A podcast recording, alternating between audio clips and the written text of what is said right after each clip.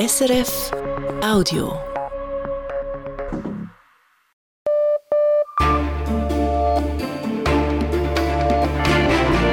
Radio SRF Echo der Zeit mit Ivan Lieberherr.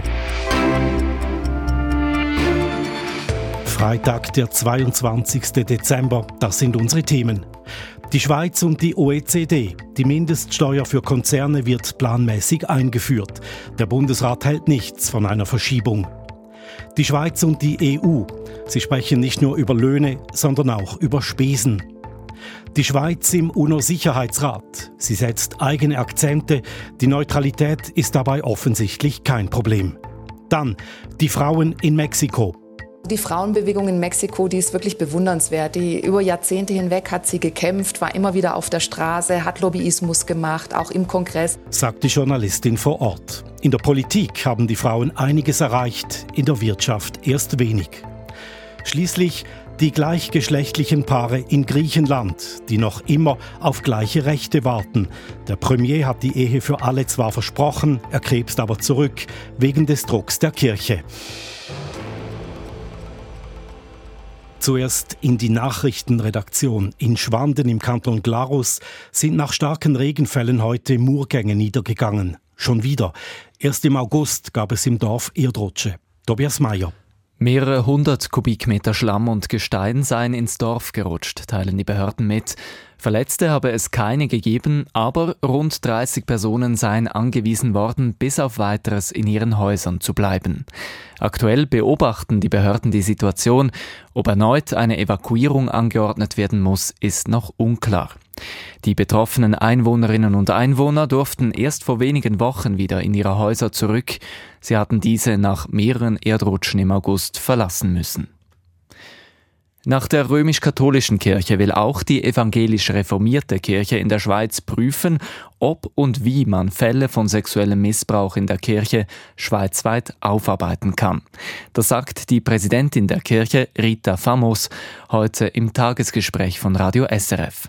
Die evangelisch-reformierte Kirche habe das Thema zu lange ignoriert es ist fast zynisch, wenn man nachher plötzlich äh, sagt, ja, bei uns ist alles anders, bei uns ist alles besser, was überhaupt nicht stimmt, weil auch in unserer Kirche hat es wie überall in dieser Gesellschaft Missbrauchsfälle und wir haben viel zu lange weggeschaut.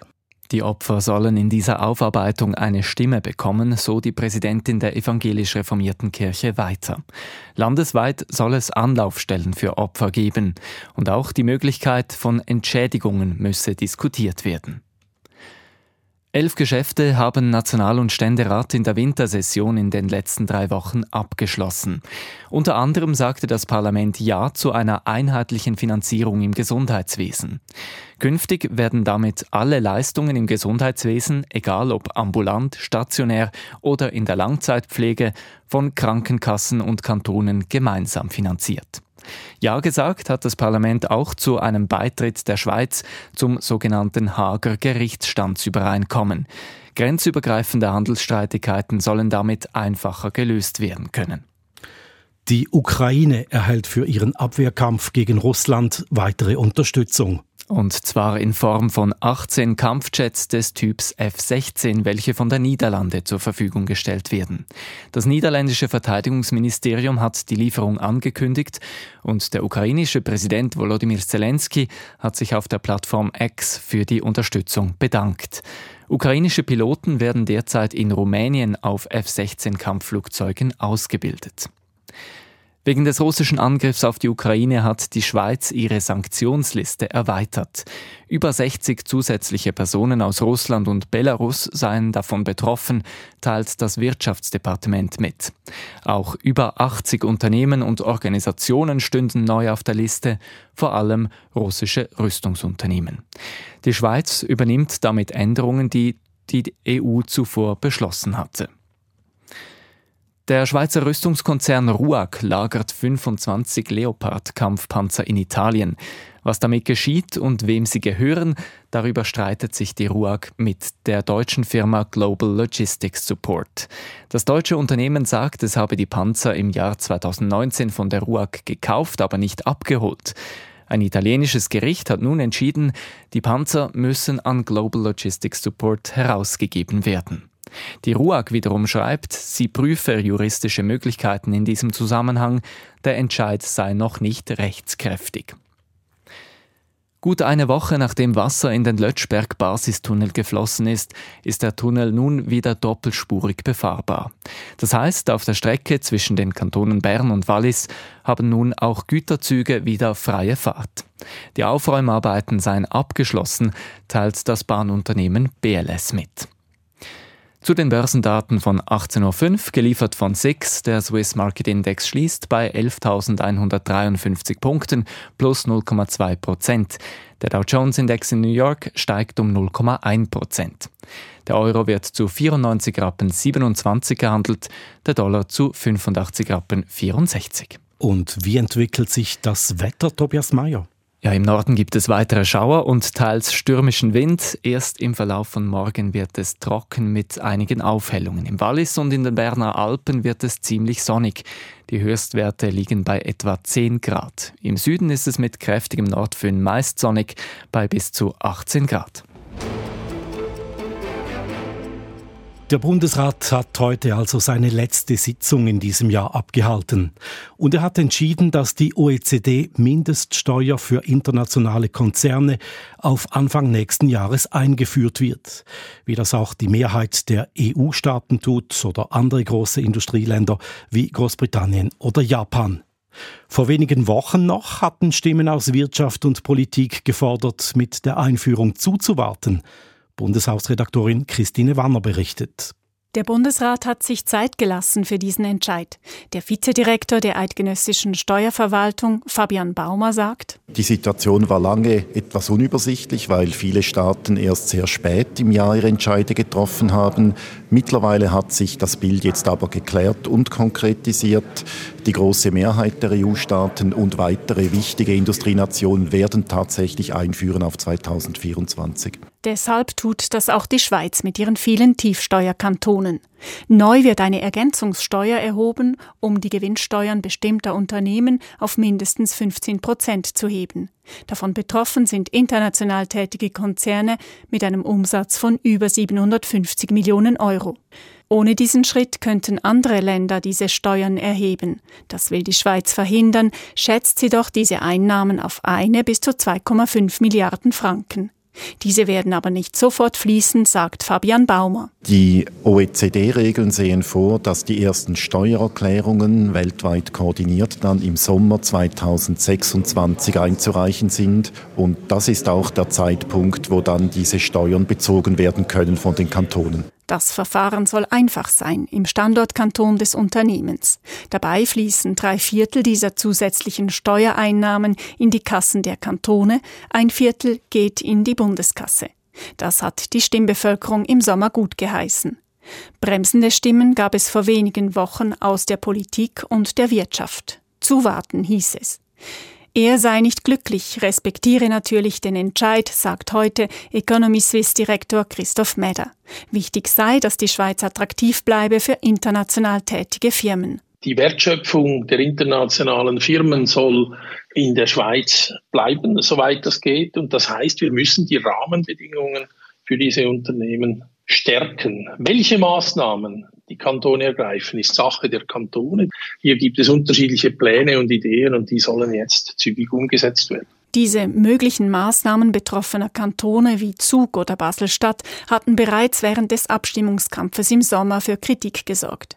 Zum Beispiel befürchtete Allianz Süd, die Organisation für Entwicklungspolitik, dass so Gelder wieder in diese international tätigen Unternehmen fließen.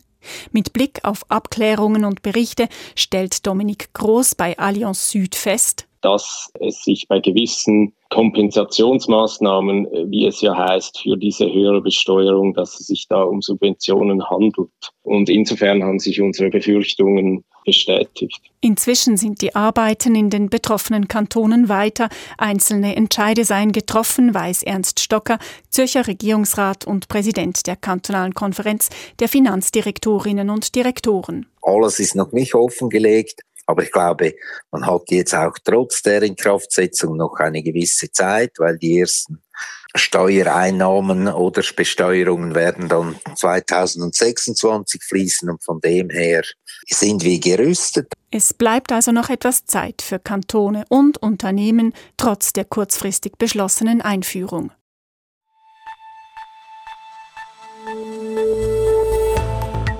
Das ist das Echo der Zeit von Radio SRF. Hier geht's weiter mit dem neuen Staatssekretär für Sicherheit, mit dem Spesenstreit zwischen der Schweiz und der EU, mit der Rolle, die die Schweiz im UNO-Sicherheitsrat spielt, mit der Rolle, die die Frauen in der mexikanischen Politik spielen und mit der Rolle, die die Kirche in Griechenland spielt bei der Verzögerung der Ehe für alle. Es ist fast ein Weihnachtsgeschenk für Bundesrätin Viola Amherd. Nach einigen Wirrungen hat sie nämlich einen Staatssekretär für Sicherheitspolitik gefunden. Und heute hat der Bundesrat auf Amherds Antrag Brigadier Markus Mäder zum neuen Staatssekretär ernannt. Von allen Seiten gibt es Lob. Tobias Gasser. Uff, das ist wohl der Laut, der die heutige Ernennung auf den Punkt bringt. Uff, gerade noch geschafft. Am 1. Januar 2024 kann nämlich das neue Staatssekretariat für Sicherheitspolitik SEPOS seine Arbeit aufnehmen und der Markus Mäder als Chef. Bundesrätin Viola Amher zu seiner Wahl. Durch seine Tätigkeit kennt Markus Mäder die Sicherheitspolitik der Schweiz sehr gut, und zwar von seiner zivilen wie militärischen Seite her sowie national und international. Der 52-jährige Brigadier Markus Meda hat einen gut gefüllten Rucksack. So war er Verteidigungsattaché in Pakistan, hat die Schweiz bei der NATO vertreten, war bei der KFOR im Kosovo und Kommandant eines Panzerbataillons. Momentan ist er noch Chef internationale Beziehungen im Armeestab, pflegte also den Kontakt zu anderen Armeen und mit internationalen Organisationen. Diese Erfahrung nehme er mit an die neue Stelle. Denn um uns gegen die anstehenden Bedrohungen und Risiken zu wappnen, müssten wir noch stärker mit den Partnern in unserem strategischen Umfeld zusammenarbeiten. Mit den Nachbarländern, mit weiteren europäischen Staaten, ebenso wie mit der NATO und der EU. Mäder scheint sich thematisch auf sicherem Gelände zu bewegen. Er macht keine Aussagen, die aufhorchen ließen, zum Beispiel zur Neutralität oder zur NATO-Annäherung. Seine sicherheitspolitischen Vorstellungen stehen im Einklang mit den bisherigen sicherheitspolitischen Berichten des Bundesrates. Die wolle er nach eigenen Aussagen umsetzen. Er scheint also eher Soldat zu sein, der der Politik folgt. Ein sicherheitspolitischer Handwerker, kein Diplomat, der eigene Visionen zur Weltpolitik mit ins Amt bringt. Erste Reaktionen fallen positiv aus. Die SVP findet es gut, dass ein Offizier zukünftig das Staatssekretariat für Sicherheitspolitik SEPOS leitet. SVP-Ständerat Werner Salzmann. Der Vorteil davon ist, dass eben die Verbindung ganz sicher zur Armee besser ist, als wenn ein Diplomat an die Spitze des SEPOS gekommen wäre. Auch die Mitte äußert sich positiv und gar die armeekritische SP begrüßt die Wahl. Die neue Präsidentin der Sicherheitspolitischen Kommission, SP-Nationalrätin Priska Seiler-Graf. Herr Mäder hat sehr viel Erfahrung in internationalen Beziehungen und in der militärischen Friedensförderung. Und ich finde das natürlich richtig und wichtig, dass das nun sicher ein wichtiger Fokus sein wird. Und die Offiziere sind zufrieden, ist einer der Iren, der neue Staatssekretär, Dominik Knill, Präsident der Schweizerischen Offiziersgesellschaft. Eine absolut ideale Besetzung. Warum eigentlich nicht schon bei der ersten Auswahl? Genau, wieso nicht von Anfang an? Ursprünglich fiel die Wahl auf Botschafter Jean-Daniel Ruch als neuer Staatssekretär. Offiziell zog er sich dann zurück, inoffiziell stolperte er über eine Sicherheitsprüfung. Ein weiterer Botschafter, Thomas Greminger, zog sich nach anfänglichem Interesse auch zurück. Meder sagt, er habe sich ursprünglich gar nicht für die Stelle interessiert. Ich habe mich nicht beworben, weil ich dieses Jahr eigentlich sehr gut ausgelastet war und auch sehr zufrieden war mit meiner jetzigen Aufgabe. Es gab mehr als genug zu tun. Und ich hatte auch gar keine Zeit, mich mit meiner persönlichen beruflichen Weiterentwicklung sehr systematisch zu befassen. Auch hier wieder der pflichtbewusste Soldat. Kein Wunder also, dass eine extra durchgeführte Personensicherheitsprüfung kein Haar in der Suppe fand. Damit hat es also gerade noch gereicht vor Ende Jahr mit der Wahl des neuen Staatssekretärs und alle scheinen zufrieden damit zu sein.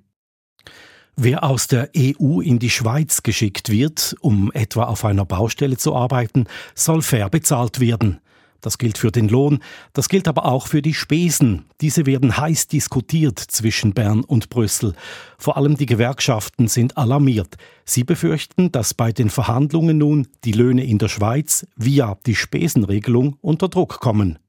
Andere beurteilen das entspannter und gegenüber SRF geben zwei Europarechtsexpertinnen sogar explizit Entwarnung. Inlandredaktor Matthias Strasser. Aktuell betonen alle auf Schweizer Seite ins Europadossier involvierten Parteien, die EU-Spesenregel muss weg. Diese Spesenregel ist weder vernünftig, noch nützt sie den Leuten, noch nützt sie den Angestellten, die aus dem Ausland in die Schweiz kommen. Sagt Daniel Lampard, Chefökonom des Gewerkschaftsbunds. Und der Direktor des Arbeitgeberverbands Roland Müller will, dass wir das Thema aufnehmen und eben auch mit der EU intensiv diskutieren. Und auch aus den Kantonen heißt es, man werde für die Spesen dann schon eine Lösung finden. Strategie 1 also, die Spesenregel mit der EU wegverhandeln. Gelingt das nicht, sei das aber kein Untergang, sagen Expertinnen. Am deutlichsten formuliert es Direktorin und Europarechtsprofessorin der Uni Fribourg Astrid Epinet. Die Schweiz könne auch in Zukunft Schweizer Spesen verlangen, unabhängig von einem neuen EU-Vertrag. Nach meinem Dafürhalten spricht sehr vieles dafür, dass eine schweizerische Vorschrift, die da lautet, für Spesen gelten die Ansätze des Aufnahmestaates, dass das mit der Richtlinie als vereinbar erachtet werden könnte. Epine nimmt Bezug auf die EU-Entsenderichtlinie und argumentiert mit einem Widerspruch im EU-Recht. Zwar sollen im EU-Binnenmarkt und damit auch in der Schweiz grundsätzlich ortsübliche Löhne bezahlt werden. Gleicher Lohn für gleiche Arbeit am gleichen Ort lautet das Prinzip. Das gilt aber nicht für die Spesen. Hier hat die EU eine Ausnahme formuliert als politisches Zugeständnis an osteuropäische Staaten, die sich den Wettbewerbsvorteil der tiefen Löhne und Spesen erhalten wollen. Wenn Übernachtungen oder Mahlzeiten günstiger sind, dann können ausländische Unternehmen in der Schweiz günstiger offerieren. Es gelten deshalb die Spesenansätze des Herkunftslandes. Ein polnischer Bauarbeiter erhält deshalb polnische Spesen, egal wo er arbeitet. Auch für die Schweiz ist diese Regel laut den bisherigen Gesprächen grundsätzlich vorgesehen. Grundsätzlich. Aber eben nicht in jedem Fall, so Epine weil auf der anderen Seite in derselben Richtlinie etwas weiter unten den Staaten die Möglichkeit eingeräumt wird, aus Gründen der öffentlichen Ordnung und bei Wahrung der Verhältnismäßigkeit hier Ausnahmen vorzusehen. Die Schweiz könne hier also eine Ausnahme geltend machen. Das ist nicht nur Theorie, auch die EU-Mitgliedstaaten nutzen diese Lücke. Deutschland etwa hat in seinem Arbeitnehmerentsendegesetz vorgesehen, dass die Spesenansätze des Aufnahmestaates, also Deutschlands, generell gelten auch für die sogenannten Erstentsendungen. Die Schweiz könne diese Ausnahme eins zu eins auch anwenden, so Epine. Strategie 2 also, tiefere Spesen für Entsandte per Ausnahmebestimmung abwehren. Noch weiter als Epine geht die Basler Europarechtlerin Christa Tobler. In einem Interview mit der Sonntagszeitung erklärte sie, die Schweiz solle im Zweifel die Spesenregel unterschreiben und sich dann nicht daran halten. Zwar betont auch Tobler, zunächst solle die Spesenregel wegverhandelt werden, das werde aber schwierig, so Tobler gegenüber SRF. Und dann wäre meine Meinung tatsächlich, dass man an diesem einen Punkt nicht das ganze Paket scheitern lassen sollte, sondern die Regelung unterschreiben und sich hinterher überlegen, wie man sie umsetzt, ob man hier nicht mit Augenmaß vielleicht nicht vollständig so umsetzt, wie sie gemeint ist. Tobler sagt, die Schweiz könne dieses Argument auch in einem allfälligen Streitbeilegungsverfahren vor dem Schiedsgericht vorbringen. Es geht nicht einfach darum, dass diese Regelung nicht überzeugt oder man damit nicht zufrieden ist, sondern ich bin der Überzeugung, dass diese Regelung eben eigentlich nach rechtlichen Maßstäben gar nicht standhält. Sie verletzt einen ganz, ganz wichtigen Rechtsgrundsatz und das ist die Rechtsgleichheit. Dritte Strategie also, Spesenregel akzeptieren und dann brechen. Würde die Schweiz anschließend vom Schiedsgericht verurteilt, könnte sie dieses Urteil ignorieren und müsste nur verhältnismäßig kleine Ausgleichsmaßnahmen von der EU akzeptieren. Das, weil nur sehr wenige Entsandte aus Osteuropa in die Schweiz kommen. Brüssels berühmte Nadelstiche zum Ausgleich wären also einigermaßen stumpf. Alles kein Problem also mit den Spesen? Die Frage geht an die Nummer zwei im Außendepartement Alexandre Fasel. Der will sich nicht ausführlich äußern, weist aber ebenfalls auf die Widersprüche im EU-Recht hin. Die Regelung, die die EU intern getroffen hat, entspricht nicht dem EU-rechtlichen Prinzip des gleichen Lohnes für gleiche Arbeit am gleichen Ort. Weiter will er sich zum Thema auf Nachfrage nicht äußern. Die Lage ist für den Chefdiplomaten doppelt heikel. Die Regel ist eben EU-intern nicht ganz klar und zum möglichen Regelbruch äußern kann sich Fasel auch nicht, wenn er diese Regel erst noch verhandeln will. Dennoch, vieles deutet aktuell darauf hin, dass die Spesenfrage lösbar ist. Die Spesen entsandter Arbeiter aus Osteuropa, die zuletzt heiß diskutiert wurden, sie büßen in diesem Licht viel von ihrem Bedrohungspotenzial ein.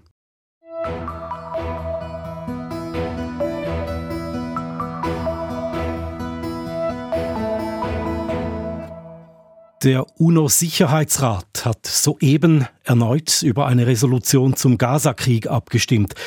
Dieses Mal haben die USA auf ihr Vetorecht verzichtet und damit den Beschluss ermöglicht, der einen sofortigen Waffenstillstand fordert. Ein bemerkenswerter Schritt. Ich bin nun verbunden mit Fredrik Steiger, unserem UNO-Korrespondenten. Äh, Fredrik Steiger, weshalb haben die USA nun erstmals nicht ihr Veto eingelegt? Es hat sich in Washington das Bewusstsein durchgesetzt, dass man sich zunehmend isoliert durch äh, seine Blockadehaltung im Sicherheitsrat. Äh, Präsident Joe Biden hat das selber thematisiert. Man hat auch aus Washington äh, in den letzten Wochen zunehmend Israel dazu gedrängt, einen Kurswechsel vorzunehmen. Die Amerikaner haben einfach gemerkt, dass ihre Position in der UNO in weiten Teilen der Welt immer weniger verstanden wurde. Es hat sich aber auch die Einsicht durchgesetzt in den USA, dass Israel bei seinem Recht auf Selbstverteidigung zu weit geht und dass mehr humanitäre Hilfe einfach nötig ist. Ein Stück weit ist äh, dieses, äh, diese Stimmenthaltung, die die Resolution ermöglicht hat, äh, schon auch historisch, denn es kommt ganz, ganz selten vor, dass die Vereinigten Staaten eine UNO-Resolution passieren lassen, die von der israelischen Regierung ganz entschieden abgelehnt wird. In den allermeisten Fällen, es gab über 40 Fälle in der Geschichte, haben die USA im Zusammenhang mit Israel-Resolutionen ihr Veto eingelegt. Es ist ja lange gerungen worden jetzt um diese Resolution. Weshalb?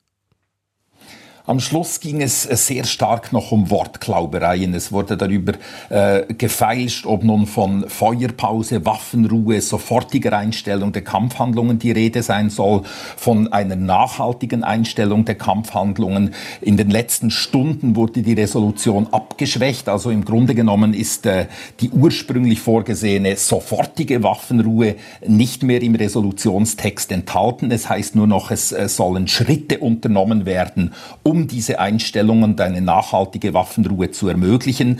Also da haben natürlich die Amerikaner darauf hingewirkt, die Resolution abzuschwächen. Die Russen die sich am Ende übrigens auch der Stimme enthalten haben, haben hingegen versucht, die Resolution wieder zu verschärfen, haben sich aber damit am Ende nicht durchgesetzt.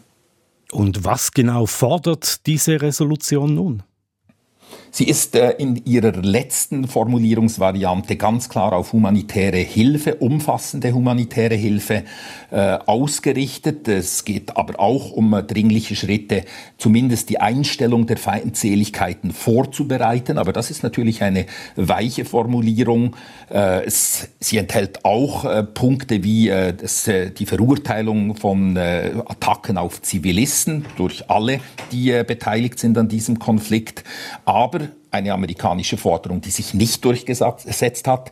Die äh, Resolution ent, ent, äh, enthält keine explizite Verurteilung der Hamas. Die Hamas wird gar nicht namentlich genannt in dieser Resolution. Die USA haben also auf ihr Vetorecht verzichtet, stellen sich gegen den Willen Israels. Was sagt das aus über das Verhältnis zwischen den USA und Israel? Vor allem, dass dieses Verhältnis äh, zunehmend schwieriger geworden ist. Es war schon schwierig unter Präsident äh, Barack Obama. Dort gab es auch große Differenzen mit dem ebenfalls damaligen israelischen Premierminister Netanyahu. Unter Präsident Donald Trump, der sich bedingungslos hinter die israelische Regierung von Netanyahu äh, stellte, war das Verhältnis wieder ziemlich ungetrübt. Aber unter Joe Biden wo, nahm die Distanz wieder zu. Es ist absehbar, dass die israelische Regierung, dass Netanyahu nun empört reagieren will und äh, den Amerikanern vorwerfen wird, äh, sie durch das Passierenlassen der Resolution im Stich zu lassen. Die Resolution ist verbindlich. Werden die Waffen im Gazastreifen nun schweigen? Das ist äh, leider kaum anzunehmen. Der israelische Premierminister hat äh, klar gemacht, äh, mehrfach in den vergangenen Verhandlungstagen, dass es für ihn undenkbar ist, eine volle Waffenruhe einzuhalten, bevor die Hamas ganz ausgeschaltet ist. Die Amerikaner haben nun diplomatisch ein deutliches Zeichen der Distanzierung gesetzt, aber das heißt natürlich nicht zwingend, dass sie bereit sind, den Druck tatsächlich zu erhöhen, beispielsweise durch die Reduzierung der Militärhilfe für Israel. Israel. Fredrik Steiger live zum neuesten Beschluss des UNO-Sicherheitsrats. Vielen Dank. Für den UNO-Sicherheitsrat war 2023 ein dramatisches und zugleich auch frustrierendes Jahr. Aufgrund der weltpolitischen Spannungen und Krisen funktioniert das mächtigste Gremium der UNO zunehmend schlechter. Zum ersten Mal sitzt seit nunmehr einem Jahr die Schweiz im Sicherheitsrat.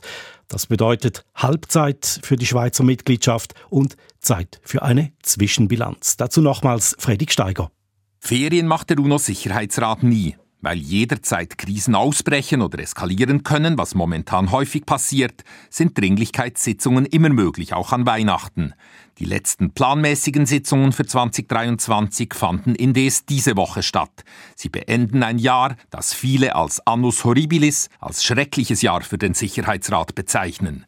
Für die Schweiz begann es jedoch mit einem Erfolg. Zusammen mit Brasilien hatte sie die Federführung beim Thema humanitäre Hilfe für Syrien und konnte bereits Anfang Januar einen Durchbruch vermelden.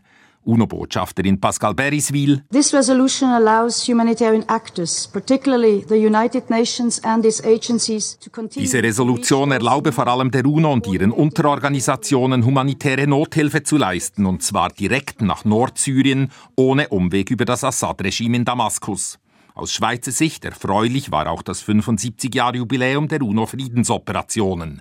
Die Schweiz unterstützt diese und stellt derzeit mit Divisionär Patrick Goscha erstmals den Kommandanten einer Blauhelm-Mission, und zwar der UNZO, die den Waffenstillstand zwischen nahöstlichen Staaten bewahren soll.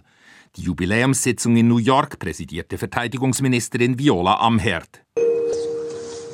Exzellenz, Mesdames, Messieurs, la 9329e Aus Schweizer Sicht seien die Blauhelme wichtig. Les missions de maintien de la paix sont un instrument essentiel de ce Conseil pour la paix et la sécurité. International, vor allem in Afrika, stehen sie hingegen teils heftig unter Druck. Vor allem bei autoritären Regimen sind sie nicht mehr willkommen.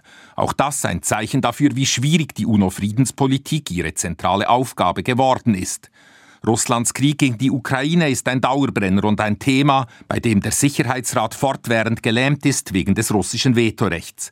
Die Schweiz nahm hier jeweils kein Blatt vor den Mund. Neulich etwa, als Moskau zum wiederholten Mal von seiner Verantwortung für den Krieg ablenken und das Recht der Ukraine auf westliche Militärhilfe aushebeln wollte, wie Botschafterin Beriswil betonte. La réunion d'aujourd'hui est une énième tentative de la part de la Russie de se décharger de la responsabilité de la guerre contre l'Ukraine. Auch Außenminister Ignazio Cassis, der mehrfach selber die Schweiz im Sicherheitsrat vertrat, kritisierte Russland scharf, das die Prinzipien der UNO-Charta krass verletzt habe. Les principes de la Charte sont aujourd'hui mis à rude épreuve. Ils ont été violés de manière flagrante.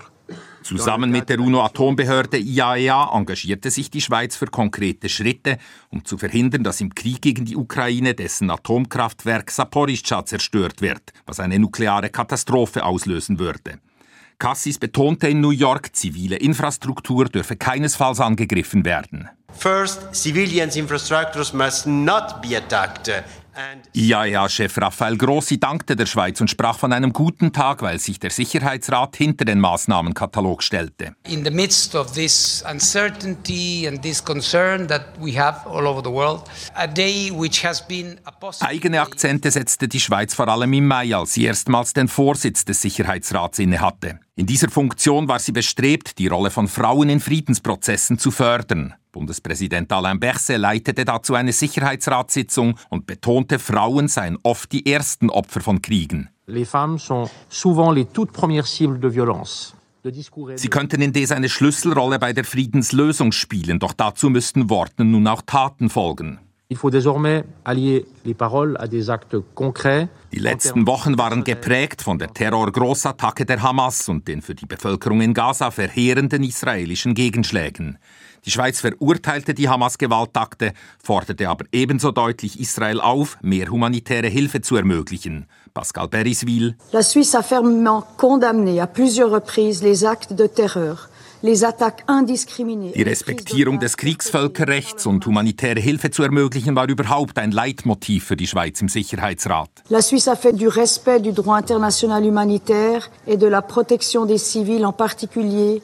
Auffallend auch, kein einziges Mal erwies sich die Neutralität bei Wortmeldungen oder Entscheidungen im Sicherheitsrat als Hindernis. Von vornherein galt die Losung, wir orientieren uns nicht an der Position einzelner Mächte oder von Ländergruppen, sondern an der UNO-Charta, am Völkerrecht und entscheiden entsprechend. Diese Haltung konnte die Schweizer UNO-Delegation problemlos durchziehen. Entsprechend war zwar 2023 die Schweizer Präsenz im Sicherheitsrat in der Politik und in den Medien immer mal wieder ein Thema, doch für große oder gar skandalträchtige Schlagzeilen sorgte sie nie. Das mag etwas langweilig erscheinen, ist aber letztlich ein positives Fazit. Das ist das Echo der Zeit am Freitagabend. In den nächsten Minuten haben wir es von den Frauen Mexikos, die mehr politischen Einfluss nehmen, und von den Mühen Griechenlands mit der Ehe für alle. Es ist wohl nicht übertrieben, das Jahr 2023 in Mexiko als das Jahr der Frauen zu bezeichnen. Sowohl die regierende Morena-Partei als auch das Bündnis der drei stärksten Oppositionsparteien haben eine Frau aufgestellt für die Präsidentschaftswahl im kommenden Juni. Heißt, Mexiko wird voraussichtlich bald schon von einer Frau regiert. Heute schon bekleiden Frauen wichtige Posten in der mexikanischen Politik. Die Hälfte der Abgeordneten im Parlament sind mittlerweile Frauen. Anfang Jahr wurde erstmals eine Frau zur obersten Richterin ernannt. Seit zwei Jahren leitet eine Frau die Zentralbank. Trotzdem, die Gleichstellung der Geschlechter ist noch lange nicht erreicht. Vor allem nicht in der Wirtschaft. Darüber sprach ich mit Sandra Weiß. Sie arbeitet seit bald 25 Jahren als freischaffende Journalistin in Mexiko. Sie schildert den Aufstieg der Frauen als langwierigen Prozess. Ich würde sagen, der erste große, wirklich politische Erfolg war die Durchsetzung von Quoten in der Politik.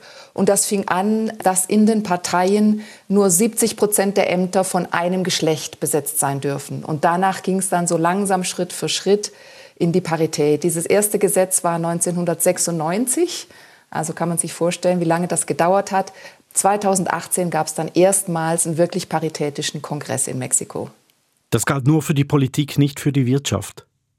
Ja, in der Wirtschaft ging es noch sehr viel langsamer als in der Politik. Aber die Politik ist natürlich ein Vorreiter und da spiegeln sich dann gesellschaftliche Veränderungen auch schneller wider. Wurden Frauen denn speziell gefördert? Frauen wurden nicht speziell gefördert. Es gibt eben diese Quotengesetze, die sich die Frauen wirklich erstritten haben. Und sobald eine Sache gesetzt ist, haben die Männer halt auch keine Ausreden mehr. Also die Frauenbewegung in Mexiko, die ist wirklich bewundernswert. Die über Jahrzehnte hinweg hat sie gekämpft, war immer wieder auf der Straße, hat Lobbyismus gemacht, auch im Kongress. Im Kongress gibt es eine überparteiliche feministische Bankada, eine feministische Fraktion, die sich für solche Gesetze einsetzt. Zum Beispiel ist es der Frauenbewegung zu verdanken, dass es ein eigenes Gesetz gegen Feminizide gibt. Das MeToo in seiner mexikanischen Variante war sehr wichtig, um die Gesellschaft für die patriarchale und strukturelle Gewalt gegen Frauen zu sensibilisieren. Die geht in Mexiko ja auch von Behörden und vor allem von der Polizei und der Justiz aus. Das hat diese Bewegung sichtbar gemacht. Und die Frauenmärsche zum Beispiel jedes Jahr zum 8. März, die vereinen Zehntausende von Frauen in der Hauptstadt und in anderen Städten und sind also ein wichtiger Meilenstein dieser Bewegung. Das Weltwirtschaftsforum erstellt ja Ranglisten zur Gleichstellung von Mann und Frau. Da ist Mexiko auf Platz 33 von 146 Ländern bei der Gleichstellung. Aber wenn man den Bereich wirtschaftliche Teilhabe und Chancen anschaut, dann liegt Mexiko nur auf Platz 110. Wie ist das zu erklären? Ja, das ist so. In der Wirtschaft gibt es halt keine Quoten. Und Mexiko war jahrhundertelang eine strukturell eben sehr katholische, sehr wertkonservative und patriarchale Gesellschaft. Die Modernisierung fing hier später an als in Europa und der Emanzipationsprozess hat deshalb später eingesetzt. Und dann ist die Arbeitswelt extrem frauenfeindlich strukturiert. Hier werden zum Beispiel 44 Stunden pro Woche noch gearbeitet. Das ist mit Familie kaum vereinbar. Und auf der anderen Seite erwarten die Männer, erwartet die Gesellschaft eben, dass die Frauen noch die Hauptlast der Haus- und Care-Arbeit tragen. Zum Beispiel gerade auch der Präsident von Mexiko, der hat Kinderkrippen geschlossen mit dem Argument, um die Kinder sollten sich die Familien und am allerbesten noch die Großmütter kümmern. Das spiegelt so ein bisschen die Mentalität wider. Wie steht es denn um die Lohngleichheit? Auch da besteht weiterhin ein Unterschied, wenngleich er nicht so groß ist wie in anderen, auch europäischen Ländern. Also Männer verdienen in Mexiko im Schnitt 14 Prozent mehr. In Großbritannien zum Beispiel sind es über 30 Prozent äh, in diesem Differential. Und das liegt vermutlich daran, dass in Mexiko generell mehr als die Hälfte der Bevölkerung informell arbeitet, also ohne soziale Absicherung. Viele sind Markthändler oder haben kleine Familienbetriebe und die verdienen dort halt meistens den Mindestlohn, die Menschen. Und der Mindestlohn in Mexiko, der ist auch gesetzlich festgelegt, der ist gleich für Frauen und Männer. Und das erklärt, glaube ich, dass es keinen so großen Unterschied gibt. Der wachsende Einfluss der Frauen in der Politik, in der Verwaltung, verändert der die mexikanische Gesellschaft? Ja, sicher. Vor allem die jungen Frauen sind in Mexiko mittlerweile sehr gut vernetzt, sehr selbstbewusst und sehr kämpferisch. Sie kennen ihre Rechte und setzen sie auch durch. Also schon jetzt machen deutlich mehr Mädchen Abitur und studieren auch mehr Frauen als Männer. Aber je tiefer man geht in der sozialen Leiter, je weiter man sich von den Städten entfernt, umso weniger emanzipiert sind die Frauen. Da gibt es doch regional sehr große Unterschiede. Und sexuelle Übergriffe auf Frauen nehmen zu in Mexiko, ebenso Tötungsdelikte, sogenannte Femizide. Das zeigt die Statistik. Haben Sie eine Erklärung dafür? Darüber sind sich auch die Experten etwas uneins. Zum einen ist es ja so, dass der Feminizid eine relativ neue strafrechtliche Kategorie ist. Also es gibt den erst seit 2012 als eine wirklich extra Straftat. Insofern ist die statistische Basis relativ schwach, mit der man vergleichen kann. Und dann steigt die Gewaltkriminalität allgemein in Mexiko. Die Morde haben sich in 20 Jahren von 12 auf 25 pro 100.000 Einwohner verdoppelt. Und das merkt man eben auch bei den Frauen. Und dann fehlt so ein bisschen dem Feminismus auch ein männliches Pendant, also eine Bewegung, die den Männern dabei hilft, in ihrer neuen Rolle zurechtzukommen. Und das führt, glaube ich, oft zu, zu Eskalationen und zu gewalttätigen Übergriffen. Eine Untersuchung der Crisis Group zeigt, dass Frauen in Mexiko auch in kriminellen Organisationen eine immer wichtigere Rolle spielen, auch Führungsfunktionen übernehmen. Oft sind das Frauen aus ärmeren Verhältnissen. Wie kommt es dazu? Das ist auch ein sehr komplexes Phänomen. Das Drogengeschäft ist in Mexiko oft in der Hand von Familien, die das über Generationen auch schon betreiben. Und dort wachsen die Kinder in diesen Verhältnissen auf.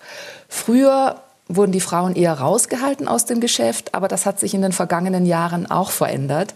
Zum einen, weil die Frauen nun auch schulisch besser ausgebildet sind und zum Beispiel logistische Funktionen übernehmen können.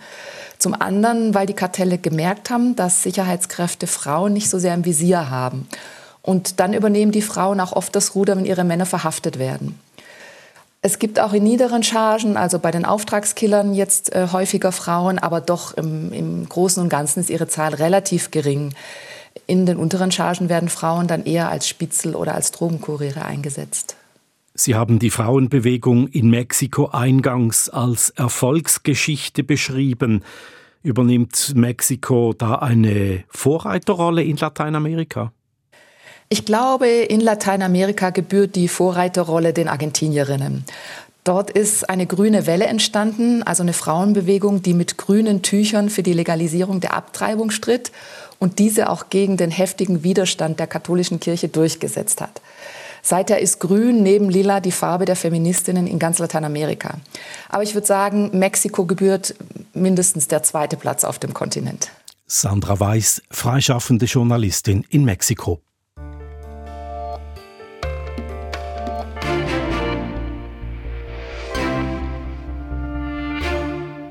In Griechenland können gleichgeschlechtliche Paare nach wie vor nicht heiraten. Es besteht nur die Möglichkeit der eingetragenen Partnerschaft. Das wollte der griechische Premierminister Kyriakos Mitsotakis ändern. Er versprach, er werde die Ehe für alle noch dieses Jahr per Gesetz einführen. Doch jetzt verschiebt der konservative Premier die Reform wegen des Widerstands aus den eigenen Reihen und der orthodoxen Kirche. Aus Athen berichtet Rodothea Seralidou. Auf einem Spielplatz in Athen. Eleni und Vicky schubsen vorsichtig die kleine Katharina an. Die Namen der Personen wurden zu ihrem Schutz geändert. Das 18 Monate alte Mädchen sitzt auf einer Schaukel des farbenfrohen Spielplatzes und stammelt Wörter vor sich hin. Mit strahlenden Augen und einem breiten Lächeln schaut es ihre zwei Mütter an. Eine Familie, die der Staat nicht anerkennt. Die zwei Frauen können weder heiraten, noch sind beide als Mütter des Kindes registriert, sagt die 46-jährige Eleni. Δηλαδή, εγώ είμαι βιολογική μητέρα, έχω ένα παιδί ich bin die biologische Mutter. Meine Partnerin hingegen hat keinerlei Rechte, was das Kind angeht. Sie wird später nicht einfach so das Kind von der Schule abholen können. Sie kann es auch nicht zum Arzt bringen. Und sollte ich mit dem Kind verschwinden, hat sie keinen Anspruch, weiterhin unsere Tochter zu sehen. Dabei haben wir alles zusammen durchgestanden. Die künstliche Befruchtung, die schlaflosen Nächte mit dem Baby. Bei allem ist sie dabei die Probleme des Alltags werde die kleine Familie schon irgendwie bewältigen, sagt Elenis Partnerin, die 52-jährige Vicky. Doch das Recht, den Menschen, den Mann oder Frau lieb zu heiraten, sollte jedem zustehen, sagt sie. Ich liebe dieses Kind so sehr. Es ist unglaublich. Es wäre gut, wenn wir alle die gleichen Rechte hätten. Wer heiraten will, sollte diese Möglichkeit haben. Es ist wichtig, selber bestimmen zu können, wer in deinem Leben eine wichtige Rolle spielen darf. Doch Griechenland tut sich nach wie vor schwer mit den Rechten für gleichgeschlechtliche Paare. Sogar die eingetragene Lebenspartnerschaft war in Griechenland ursprünglich nur für Mann und Frau vorgesehen. Gleichgeschlechtliche Paare schloss das Gesetz von 2008 aus erst 2015 unter der linken Syriza und nachdem der Europäische Gerichtshof für Menschenrechte Griechenland verurteilte, wurde das Gesetz auf Paare gleichen Geschlechts ausgeweitet Allerdings ohne dass diese Kinder adoptieren dürfen. Nun sei es an der Zeit, einen weiteren Schritt vorwärts zu gehen und auch die Ehe für alle zu beschließen, sagt der Athener Rechtsanwalt Vangelis Malios. Δεν είναι δυνατόν στο πλαίσιο μιας φιλελεύθερης δημοκρατίας που σέβεται. Es darf in einer freiheitsliebenden Demokratie, die alle Menschen respektiert, nicht sein, dass eine gesellschaftliche Gruppe wegen ihrer sexuellen Orientierung von der Ausübung eines Rechts ausgeschlossen wird. Das große Problem ist aber hier die Kirche. Immer wenn es um wichtige Themen geht, meldet sich ein Bischof zu Wort mit seiner religiösen Sichtweise. Eine Trennung von Kirche und Staat gibt es in Griechenland nicht. Die Kirche ist immer noch sehr mächtig und übt einen großen Einfluss aus, gerade was Themen angeht, die den Kern der Kirche und der Gesellschaft betreffen, wie die Eheschließung und die griechische Familie. Tatsächlich wollte der griechische Premier die Ehe für alle in die Wege leiten, wie er dies auch der LGBTQ-Plus-Community versprochen hatte. Alles, was für Kinder in einer heterosexuellen Ehe vorgesehen ist, sollte auch auf Kinder in einer gleichgeschlechtlichen Ehe übertragen werden, etwa die Verwandtschaft mit beiden Elternteilen und das gemeinsame Sorgerecht. Doch gerade die Ausweitung auf die Kinder hat in Griechenland zu heftigen Reaktionen geführt. Der Erzbischof der orthodoxen Kirche Griechenlands sprach sich vor kurzem öffentlich gegen eine solche Regelung aus. Auch konservative Parlamentsabgeordnete und sogar Minister der konservativen Regierungspartei gaben bekannt, dass sie so einem Gesetzentwurf nicht zustimmen würden. Um eine Krise in seiner Partei zu vermeiden, verschiebt Premier Mitsotakis das Thema nun auf später. Ob die Reform unter dieser Regierung überhaupt kommt, die 46-jährige Eleni ist da nicht sehr optimistisch. Ihre Lebenspartnerin Vicky hingegen glaubt fest daran. Dann wird auch sie zum ersten Mal auch auf dem Papier als Mutter der kleinen Katharina anerkannt werden. Eine Rolle, die sie in ihrer kleinen Familie schon längst mit Leib und Seele auslebt. Auch wenn sie für den griechischen Staat unsichtbar bleibt. Rodothea Seralidou. Das war das Echo der Zeit vom Freitag, dem 22. Dezember mit Redaktionsschluss um 18.44 Uhr. Verantwortlich für diese Ausgabe Christoph Forster, für die Nachrichten Jan von Dobbel und am Mikrofon war Ivan Lieberherr. Das war ein Podcast von SRF.